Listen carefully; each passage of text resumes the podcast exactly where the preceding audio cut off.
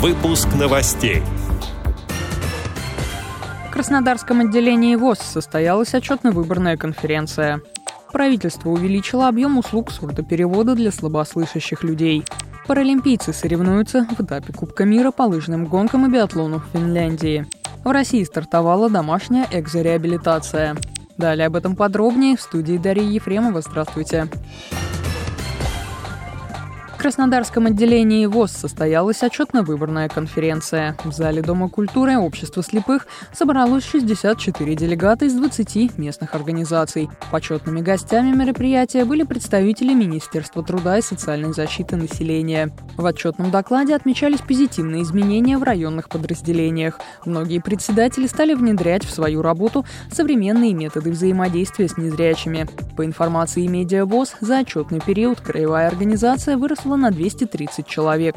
В прошлом году отделение общества слепых вступило в реестр поставщиков социальных услуг. По результатам конференции руководителем ЭРОВОЗ единогласно избран Юрий Третьяк. Председателем контрольно-ревизионной комиссии назначена Ирина Гладышева. Правительство увеличило объем услуг сурдоперевода для слабослышащих людей. Они будут получать до 84 часов в год за счет федерального бюджета. Постановление подписал премьер-министр Михаил Мишустин. Документ разработан совместно со Всероссийским обществом глухих и Ассоциацией переводчиков жестового языка. Услуга предоставляется обладателям индивидуальной программы реабилитации инвалида. Заявку можно оставить в МФЦ или в территориальном подразделении фонда соцстрахования. Отмечу, что ранее слабослышащим было доступно только 40 часов перевода в год. Норму установили в советское время и с тех пор не пересматривали, передает агентство социальной информации.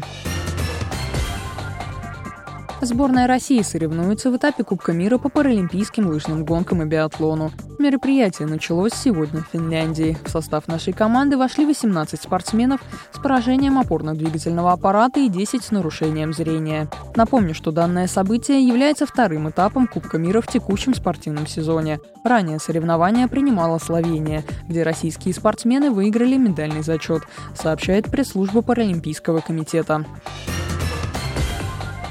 В России стартовала домашняя экзореабилитация. Такой метод приводит к улучшению самочувствия пациентов, а также к частичному или даже полному восстановлению способности ходить. У продукта уже есть первый частный покупатель. Им стал 16-летний житель Санкт-Петербурга с диагнозом детский церебральный паралич.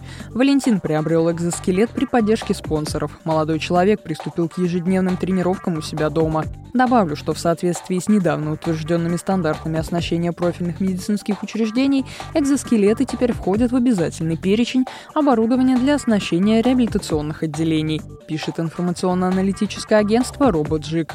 Эти и другие новости вы можете найти на сайте Радио ВОЗ. Мы будем рады рассказать о событиях в вашем регионе. Пишите нам по адресу новости собака ру. Всего доброго и до встречи.